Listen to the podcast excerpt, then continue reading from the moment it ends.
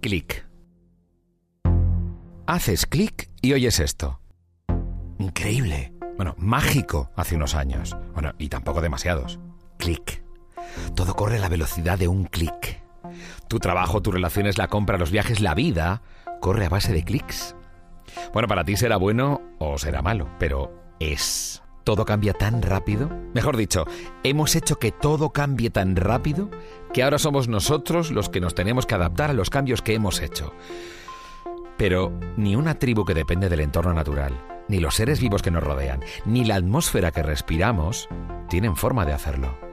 Somos astronautas en una nave espacial llamada Planeta Tierra, que surca el espacio y que ya ha recorrido más de 900 kilómetros desde que empezó esta grabación. Compañeros astronautas, 2100, una odisea en la Tierra no tiene relación con ninguna epopeya cinematográfica de Kubrick, por mucho que me encante. Ni es uno de esos programas catastrofistas dramáticos para meternos miedo en el cuerpo con la emergencia climática. No, no. Somos tres amigos tuyos que se reúnen donde estés para escuchar a sabios y expertos hablar sobre cómo será el mundo de aquí al siglo XXII. Este podcast comienza a pocos días de una reunión vital de los poderes más grandes de la nave Tierra, la cumbre del clima, y tendrá lugar a escasos nueve kilómetros de este estudio, sí, sí, donde estamos ahora, en Madrid. Nadie sabe si servirá para algo. Ni yo sé muy bien por qué le llaman cumbre. A lo mejor es porque después del subidón todo va a ir cuesta abajo. Ah, pero no, no, no. ¿Ves? No vamos a ser sensacionalistas ni apocalípticos. Al revés. En este viaje semanal nos sorprenderemos, nos reiremos y sobre todo aprenderemos cosas sobre... Hola. Em, les hablo desde el año 2100. Sí, sí. Desde el futuro. Qué fuerte. Perdón. Esto no es una broma. Y ya les digo que aunque algunas cosas han cambiado, a mejor, de lo que no nos acabamos de librar es de ciertos fieras residuales que insisten en decir que todo va mal. Es lo que tiene la falta de visión, supongo. Mi época está tan bien que ya casi ni tenemos que pensar. Y las pocas veces que lo hacemos, podemos incluso contar con la financiación de algunas empresas. Por eso estoy aquí. Después de hablar con ellas, me han nombrado purificadora oficial de podcast del pasado. Podcast como el que escucharán a continuación. Pero antes permítanme que me presente. Mi nombre es Dana Crédula. Nací el decimocuarto año de la era Trump a la sombra de un pozo petrolífero y tras la victoria en la Supercopa Hispanoárabe del Tierra Plana Fútbol Club. Por aquel entonces era dueño del equipo Jair Bolsonaro. Sí, el expresidente de Brasil. Y toda una leyenda, por cierto, por haber desenmascarado a los ecologistas como los traidores que eran. La obsesión de estos por los árboles se debía, se debe para vosotros, escuchad bien, a un intento por colorear el planeta de verde, haciéndolo así más visible a los ojos alienígenas. Podcasts como este son peligrosos porque dibujan una realidad muy diferente a la que es. Pero tranquilos, en cuanto estos acaben y yo recargue energía, volveré. Entre tanto, no os fiéis. Estos tres máquinas hablan mucho, pero no tienen ni idea. Hala, aquí vienen. Todo lo demás. Así que abróchense los cinturones que en cuanto Nico Figueras y Carmen Puerta, las voces en off de los jingles, nos digan qué es esto, comenzamos en lo que dura un clic. Clic. 2100, una odisea en la Tierra. El podcast de ecología y futuro de Onda Cero.es. ¿Qué tal amigos? Bienvenidos a esta primera edición de este podcast llamado 2100, una odisea en la Tierra que pretende explorar en la medida de lo que podamos el futuro, lo que nos espera de aquí al siglo XXII. ¿Quién está conmigo? Ainhoa Goñi, periodista científica. ¿Qué tal? Muy buenas. Muy buenas. ¿Cómo estás? Bien, pasando un poquito de calor. Me he comprado aire acondicionado y estoy totalmente preparada para el futuro. Pero no te, no te creo, si está haciendo fresquito. Bueno, si vaya. Luego, luego hablamos de todo eso, del, del, del clima y la diferencia con el tiempo. Que tiene truco. Ah, ah. Álvaro Velasco, cómico y guionista, ¿qué tal? Muy buenas, yo, yo mal, Juanma, mal.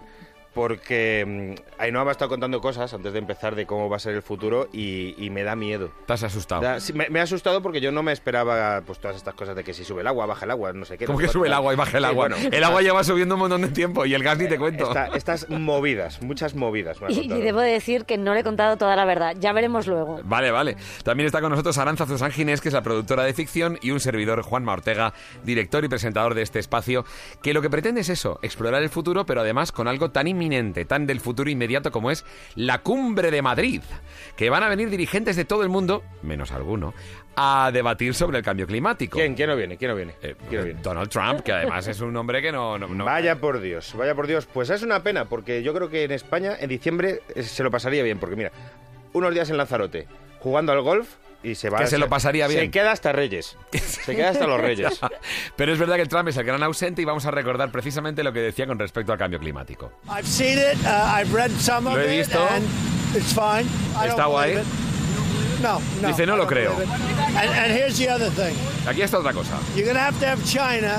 Dice, tienes a China Japan, y and Japón all of Asia, and all y of toda Asia countries, y otras otros países. Right now, we're at the cleanest we've ever been. Dice, estamos siendo más That's limpios que- nunca. But if we're clean, but every other Pero place on si earth is limpiamos dirty, lo de otros sitios del that's mundo, not so good. dice, eso no es tan So I bueno. want clean air. I want clean water. Quiero Very important. agua limpia, aire limpio. Eh, Ainhoa Goñi, por favor. Uy, por Dios, ¿por dónde empezar? A ver, es muy curioso porque además el informe al que él se refiere es el informe de expertos consultados por la Casa Blanca. El propio gobierno ha este norteamericano en este caso. Sí, sí, Vale. norteamericano ha pedido un informe, 1.600 folios. Un informe que te dan lo que tú quieres. O sea, es como si yo le digo a mi abuela si estoy gordo. Me va a decir que no, evidentemente. Cuando encargas un informe y tú lo pagas, entiendo yo, tú dirás eh, que sabes del mundo de la ciencia, te van a decir lo que tú quieras. Uy, en el mundo de la ciencia no. Eso es lo divertido. Por eso él está diciendo que no se cree el propio informe que ha encargado su propio gobierno y que en 1.600 folios más de 300 expertos le están diciendo que nos vamos al carajo, básicamente. Que hay aumento de las temperaturas, Sí. que hay un montón de cosas y él decía eso. No, no, sí me lo he leído, pero no me lo creo. Su argumento es no me lo creo. I don't believe it. I don't believe I it. don't believe it. Pero hay una segunda parte, porque dice, no me lo creo. Pero a la vez dice, no, hombre, no, porque si en el fondo China y Japón, si hacen las cosas mal, nos afecta a nosotros. Ah, entonces sí que te lo crees, porque como dicen las cosas del cambio climático, si un país contamina, nos afecta a todos. Si un país se carga la atmósfera, nos afecta a todos. Entonces, igual sí que se lo cree un poquito, ¿no? Ya, ya, ya, ya. De esta movida, Ainhoa, hay una historia que yo no, no- no termino de entender. Porque cuando habláis de cambio climático y tal, eh, veo, va a subir la temperatura un grado en un siglo. Eso no es- o sea, a mí yo cuando llego y me pongo la calefacción en casa la subo siete. Y, y- y no pasa nada en absoluto. Y no te mueres, ¿no? Y no me muero. Ya, ya, claro. pero, a ver. Y, y- y sobrevivo. Claro. Un grado no es mucho. Un no, grado. no. Eh, Para una sauna, la verdad es que no afecta. Eh, Para el planeta, si ten en cuenta, tenemos en, en mente el, el oso polar. Sabemos que es el oso polar. Sí, claro, el tenemos, oso- lo tenemos. Vale, que hemos Sí, visto sí. unas imágenes dramáticas en los últimos años Sí. porque están muertos de hambre y hay poca superficie de hielo por la que andar, se pasan el rato nadando, les agota. Copépodo, que no le suena a nadie. No. No, pues es un No le conozco, microorganismo. sí. Ah, un microorganismo. Sí, sí, es muy majo, son, Ajá. son. Tiene unas antenitas muy graciosas, unas- parece un insecto, y es el inicio de la cadena trófica del Ártico. Así de sencillo. Ya. Nos cargamos el copépodo con dos grados. Bueno, tú imagínate, si subes dos grados de temperatura, el congelador en la nevera, la carne se pone Eso mal. es verdad. Dos grados en el congelador. buena- buena lectura, Eh, Álvaro, claro, ahí sí, sí, ya sí, cambia sí. la cosa. Hombre, no te comes ni los filetes ni la lasaña Claro. congelada. Sí, sí. Imagínate con los animales. Claro. Con dos grados nos cargamos los copépodos, se mueren todos que están en el agua. Ese es el inicio de la cadena trófica del Ártico y al final sí, el conocido, pero muchos antes caen. El oso polar, la morsa y todos los que quieras poner. Aquí en este podcast, en 2100 Odisea en la Tierra, desde luego lo que intentamos es explorar un poco el futuro, saber cómo será la vida de aquí al siglo XXII, con el siglo XXII, y desde luego las previsiones a nivel científico no son muy buenos en cuanto al clima, que no es lo mismo que el tiempo, ¿verdad? Hombre, claro que no. No es lo mismo el hombre del tiempo que el hombre del clima. ¿no? Es- pensando en eso. Porque ¿no? claro, el tiempo se refiere a otra cosa, vamos a El, ver. el del tiempo es el que te está hablando en la tele en ese momento y el del Claro. clima sería como un histórico que lleva Vale. toda, toda la historia de la Tierra contándonos. No.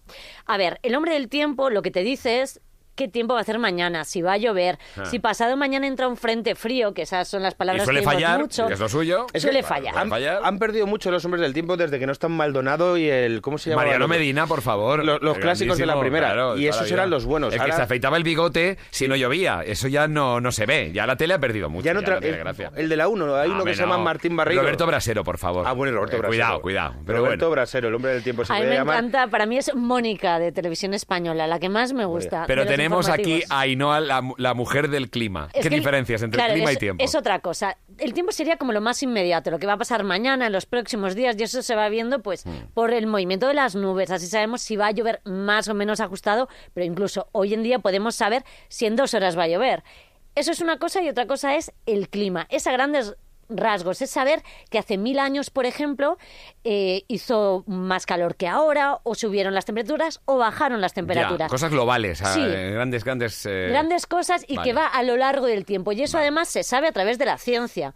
Porque tú coges, por ejemplo, un que se llaman testigos de hielo, tú haces un análisis Sí. del hielo de hace mil años y sabes la temperatura que hacía entonces. O sea, se mete dentro de lo que es en las capas polares, en el, en el círculo polar o en el, an- en el Antártida. Mientras que de hielo, sí. Mientras haya hielo, efectivamente, una especie de, de- de vástagos que lo que hacen es recuperar lo que son secciones de las diferentes épocas de la historia del- y de la prehistoria y de, y de la humanidad y del planeta en general. Exacto. Pero una pregunta, eh, eh, ¿se ha derretido mucho? O sea, cuando dices se derrite hielo, pero ¿se ha derretido mucho? Se ha derretido mucho y lo que nos queda. O sea, tú sabes nadar, ¿no? Sé mal, pero... Pues aprende un poquito mejor por si vienen olas, además. Aprendí con 11 años, es true story. Pero cuando dices se ha derretido hielo, ¿esta movida es muy tocha? Sí, mira, la verdad es que además hay cifras bastante curiosas que hablan del aumento del nivel del mar. Y por dar cifras, entre 1902 y 2015 el aumento ha sido como de 16 centímetros. Hemos dicho que Ah, pero eso parece muy poco, ¿no? sí, vale, vale, pero como estás aprendiendo a nadar y te vas a poner las pilas aún más, te digo, las cosas van a empeorar porque en el escenario más positivo dicen que el nivel del mar va a subir 43 centímetros para 2100. Pero eso es mucho. Quiero decir, es- eh, al final... Pues tú imagínate si sube ¿No? a nivel global. Claro, no parece mucho. No. En lugar de cubrirte por las rodillas, te cubre por la cadera. Claro. Claro, no parece mucho, ¿no? eso es, Pero- no, Vale. no- no parece mucho. Muy o sea, bien. no parece grave. No, pero dicho así. 84 centímetros, que son las previsiones más negativas, eso significa que te vas comiendo la playa eh, y que la primera línea de costa mm, se te va subiendo al Albacete y suma y sigue. Tanto. Hombre, y lo que queda, porque las cosas no van mejorando, son las previsiones negativas y si no hacemos nada ahora, las cosas pueden, a- pueden ir a peor, siempre pueden empeorar. Eso es lo que hemos aprendido a lo largo de la historia. Somos muy egoístas a veces y solo pensamos en donde vivimos nosotros. Claro. Si hay una isla que sea toda plana, Adiós. hasta luego. Ya directamente. Sí. De hecho, Maldivas están desapareciendo islas en Maldivas. Y por otra parte, es posible que acabemos teniendo playa en Madrid. Totalmente. Eso sería fenomenal. ¿Cómo que sería Eso fenomenal? sería fenomenal. Te, te viene Sí, bien a ti, te viene sí, bien. sí, yo Pero si no sabe nadar va a tener unos problemas Pero tremendos. me gusta mucho el chiringuito. No me tendría que ir hasta Conil todos los veranos. Que me tengo siete horas de coche. Una playa en Plaza España, que empezase la playa. A ver, lo que sí queda claro es que efectivamente hay cambio climático. Pero la pregunta es, ¿lo ha provocado el hombre? Esta es la pregunta. Porque además se lo preguntan algunos documentales que he podido llegar a ver. Cuando dicen que no creemos en el calentamiento global, yo les respondo, no, yo creo en el calentamiento global, pero no creo que el CO2 que producimos lo esté causando. Si me hubieran preguntado hace unos años, les diría que es por el CO2. ¿Por qué? Porque al igual que todo el mundo, yo escucho lo que dicen los medios. Cada día las noticias sobre el calentamiento global causado por el hombre se vuelven más fantásticas y apocalípticas. Claro, los humanos nos creemos el centro del universo y a lo mejor no influimos tanto en el clima, a lo mejor no se debe a- al impacto de, de- de nuestro... Si a lo mejor es de, de unas manchas solares o de cualquier otra cosa, y no. Pregunto, ¿eh? Sí, ya, si por poner excusitas nos sirve cualquier cosa. No, no, nos afecta. Somos nosotros los responsables porque además, a partir de la revolución industrial, las cifras se volvieron locas.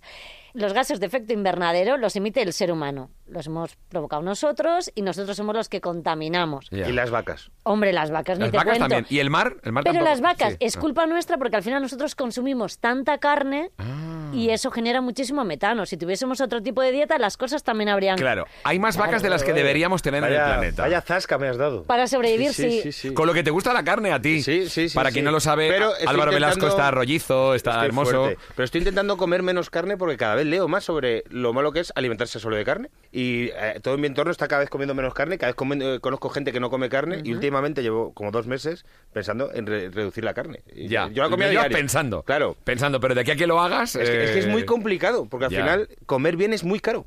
Nada, No nada. siempre, Me- no estoy de acuerdo. No, no, y además me voy a preparar Sí, sí. unos temas de cómo se puede sustituir la carne, que la ciencia también está ahí. Qué bueno. Yo de momento me hago unos, unos wok de verduritas, chico, y es más barato que un filete, ya te lo digo. Sí, ¿eh? más barato que un filete, pero tú eh, si quieres comprar, en mi caso, que eh, vivo con mi, con mi pareja, compramos, intentamos comprar fruta que esté bien, verdura que esté bien, y es caro, y luego compras productos que ya están hechos, que son mierda, se puede, he dicho mierda en un podcast, pero bueno, pero, y, pero hoguera, baratos. a la Entonces, hoguera. quizá no sé si... No, no, la desde- hoguera no, que eso es más Es calor. verdad, es que es verdad, que de no, no, no, no cambiemos el clima.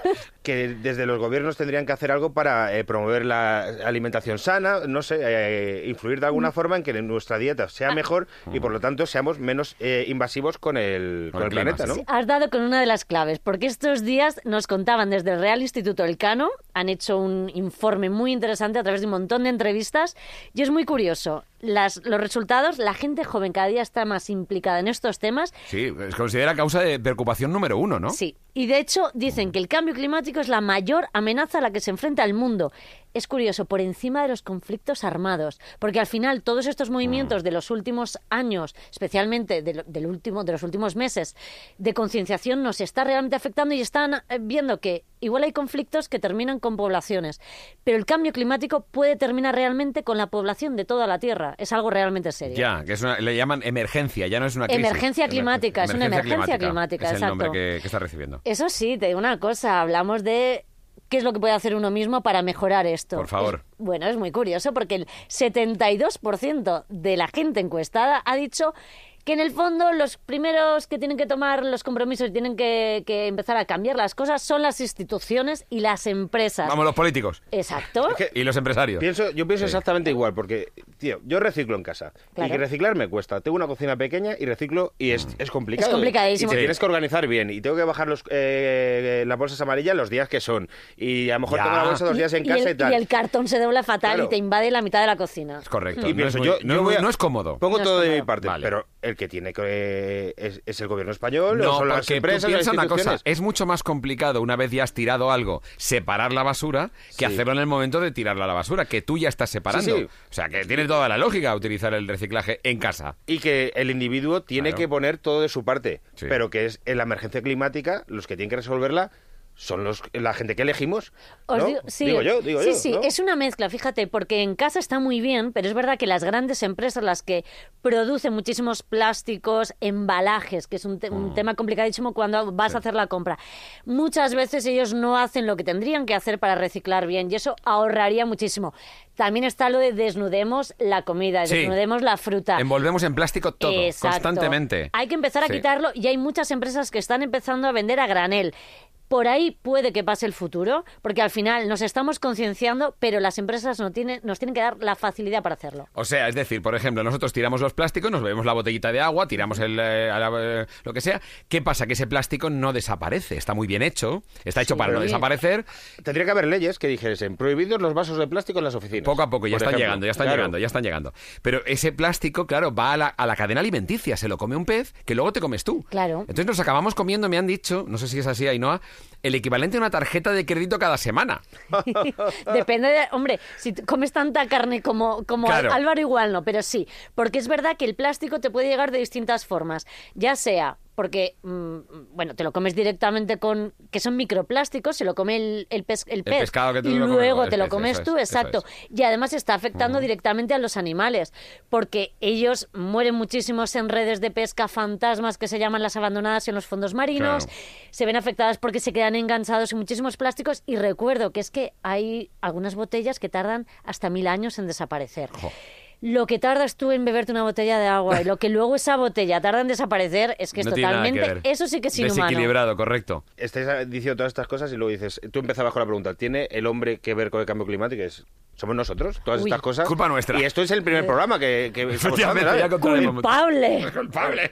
Bueno, en cualquier caso, lo que sí está claro es que hemos hablado de reciclaje, porque precisamente hay una oyente de este podcast que nos ha mandado, eh, ya siendo el primero, o sea, sabía de la existencia de este podcast, y nos ha mandado precisamente ya una consulta. Vamos a escucharla. Hola, quería hablar con vosotros porque aunque en general creo yo que hago todo lo que puedo para no utilizar plástico, la verdad es que me resulta muy difícil, ¿eh? Porque, pues por eso, porque llego al supermercado y al final todo está envuelto en plástico.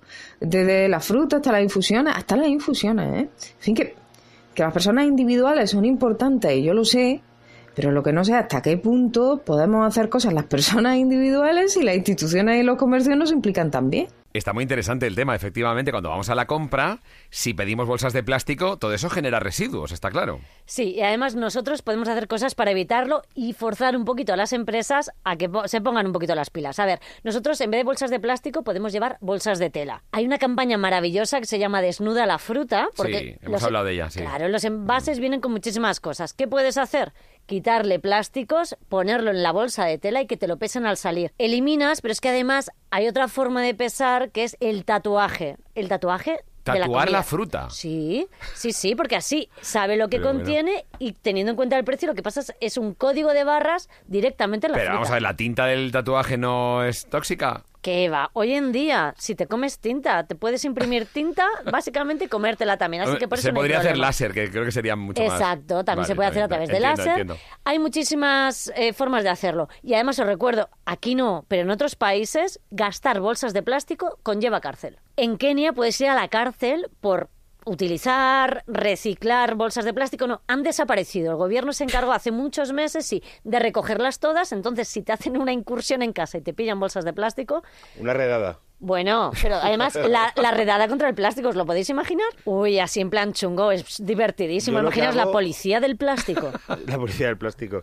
Eh, yo lo que hago es que voy a comprar con tuppers al mercado, eh, un mercado de abastos, y, me bajo los tuppers, eh, que es una cosa que también me ha inculcado mi novia, que está muy a tope con el reciclaje, y bajamos con los tuppers y le damos al señor el tal. Pero luego el tío lo mete en plástico y me lo mete en el tupper. No, hombre, no, entonces ya está. Es- es- nos acaba de dar dos noticias. Ahora ya me conoce y es en plan, pues, eh, métemelo en el tupper. Dos pero... noticias. Uno es que tiene pareja, ¿vale? Eso Chicas, es. lo siento, de Sí. momento está pillado. Si cambia la situación ya os lo contaré. ¿Y la segunda? La segunda es que volvemos a las cosas antiguas de nuestros padres o de La nuestros abuelos. fiambrera tartera toda la vida. la comida granel. Tú Sí. ibas a comprar Y bolsa de tela. Hombre, Y claro. la bolsa de tela también, eh, al final, eh, yo lo que hago es tenerla siempre encima. La llevo en el bolso con el que voy a trabajar y cuando voy a comprar la uso. Yo hago lo mismo. Porque si no, al final Claro. terminas gastándote pasta en las bolsas de plástico que ya hacen bien en cobrarlas, que mucha gente se cobró, es en plan, "Vale, vamos a salvar esto. La llevo ahí y me olvido. Pero tiene una trampa, porque las bolsas de plástico actuales, que son las que antes utilizábamos para hacer Mm. la compra, digamos, realmente duran muy poco porque las hacen para que